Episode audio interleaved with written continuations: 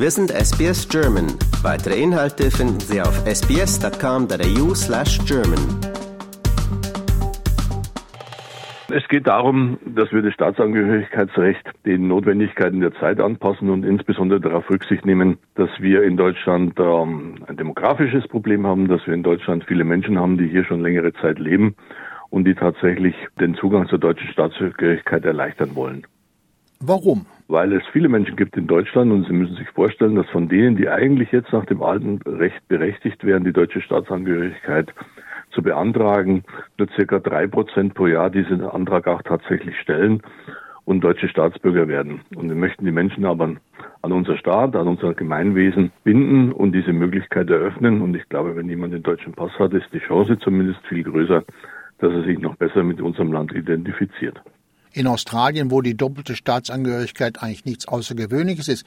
Warum ist denn das so, dass das in Deutschland so schwierig ist? Ähm, das ist, muss man, glaube ich, historisch betrachten. Ich bin jetzt seit ungefähr 30 Jahren als Jurist tätig und ich kann mich zurückerinnern an meine Anfänge. Ähm, hat man noch sehr an dieses tradierte Jus Sangus ähm, referiert, in dem es darum ging, wer von wem abstammt und wer wann zu welchen Zeitpunkten dann über die Generationen hinweg durch Blutsverwandtschaft Staatsangehörigkeit erworben hat. Das entspricht aber nicht mehr der Realität der Menschen in Deutschland, weil viele sind durch Migration zu uns gekommen und spätestens in der zweiten oder in der dritten Generation wird es dann völlig schwierig nachvollziehbar, warum diese Menschen dann am Ende nicht Deutsche sein sollen, obwohl sie vielleicht schon seit mit ihren Eltern und Großeltern 50 Jahren in Deutschland ansässig sind. Und diesen Gedanken musste man aufgeben. Das hat man schon bei älteren Staatsangehörigkeitsrechtsänderungen gemacht. Allerdings äh, war da auch durch den Widerstand der konservativen Kräfte in der Regierung diese umfassende Änderung, wie wir sie jetzt vorhaben, nicht möglich. Ja, diese zweite und dritte Generation ist ja auch von australischer Sicht verblüffend, denn Kinder, die hier geboren werden, sind Australier. Also wieso ist dann noch zweite und dritte Generation in Deutschland, die noch ohne deutschen Pass herumläuft? Das ist eben äh, bedingt durch diese alten gesetzlichen Regelungen, war es halt nicht so einfach möglich, dass äh, Kinder in Situationen, wo beide Elternteile ausländische Staatsbürgerschaften besitzen, dann äh, durch ihre Geburt hier in Deutschland und dadurch, dass sie hier aufwachsen, hier integriert sind, auch deutsche Staatsbürger werden könnten. Wir hatten ja die erste Version mit dem Optionsrecht ähm, und diese neue Regelung, die wir jetzt einführen, die heißt, wenn du hier geboren bist und hier aufwächst, dann hast du auch nach einem bestimmten Zeitpunkt das Recht, die deutsche Staatsbürgerschaft zu beantragen und darfst deine ursprüngliche behalten. Meine Kinder haben auch zwei Staatsbürgerschaften zum Beispiel. Auch nach dem alten Recht war das bisher möglich.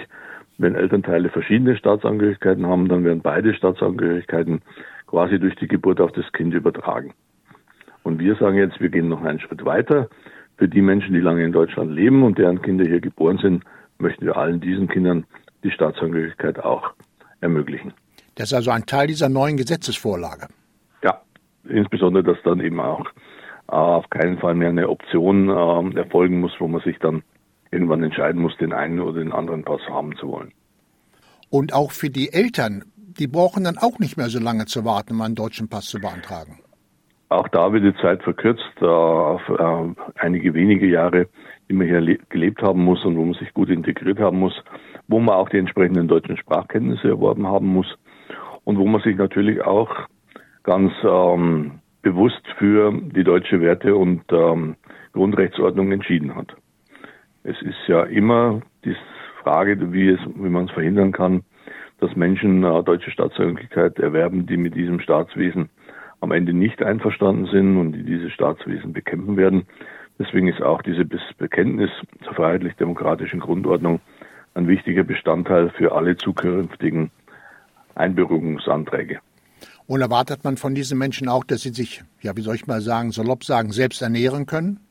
Auch das ist eine Voraussetzung, äh, die Fähigkeit tatsächlich für den eigenen Lebensunterhalt zu sorgen. Meinen Sie, das wird von vielen Leuten aufgenommen werden?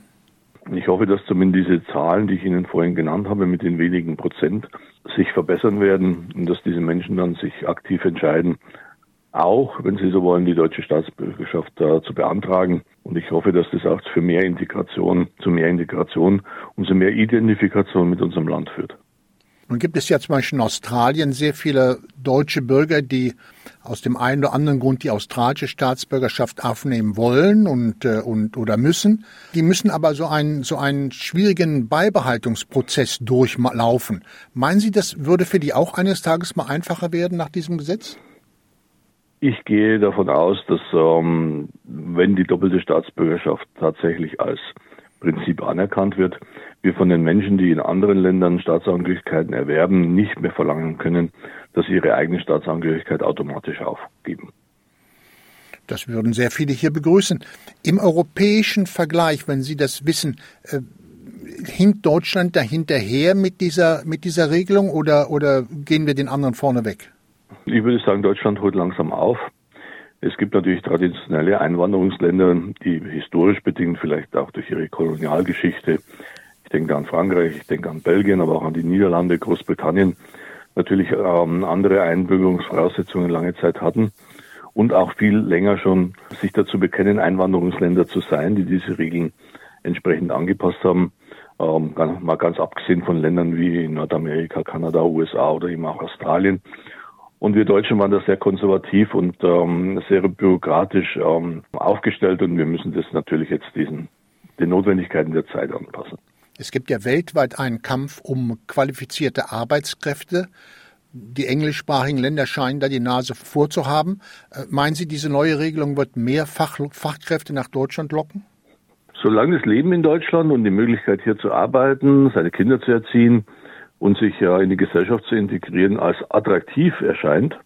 Und da gehören natürlich viele Voraussetzungen dazu, glaube ich, dass dieses neue Element, neue Staatsangehörigkeitsrecht, auch so ein kleines Mosaikteilchen ist, das dazu beiträgt, Menschen nach Deutschland zu holen, die für unsere Gesellschaft dringend notwendig sind.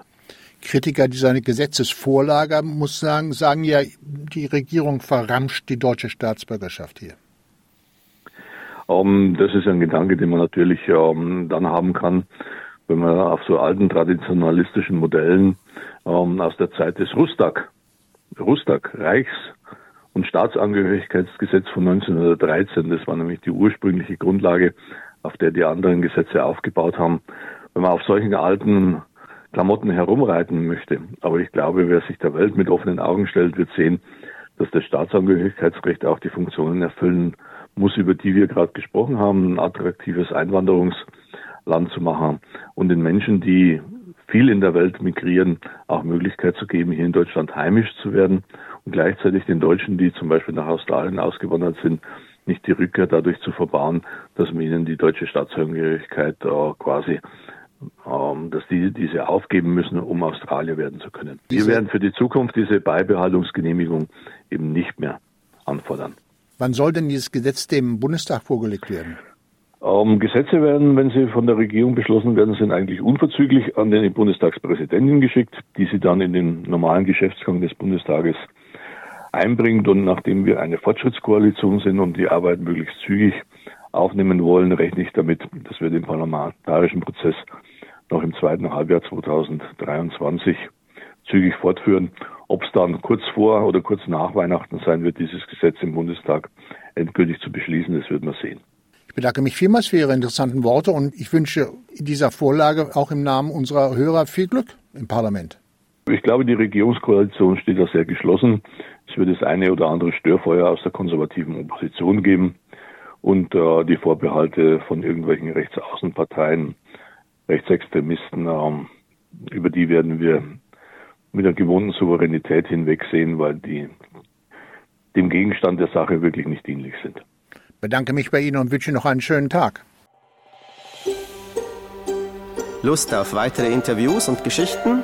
Uns gibt's auf allen großen Podcast-Plattformen wie Apple, Google und Spotify.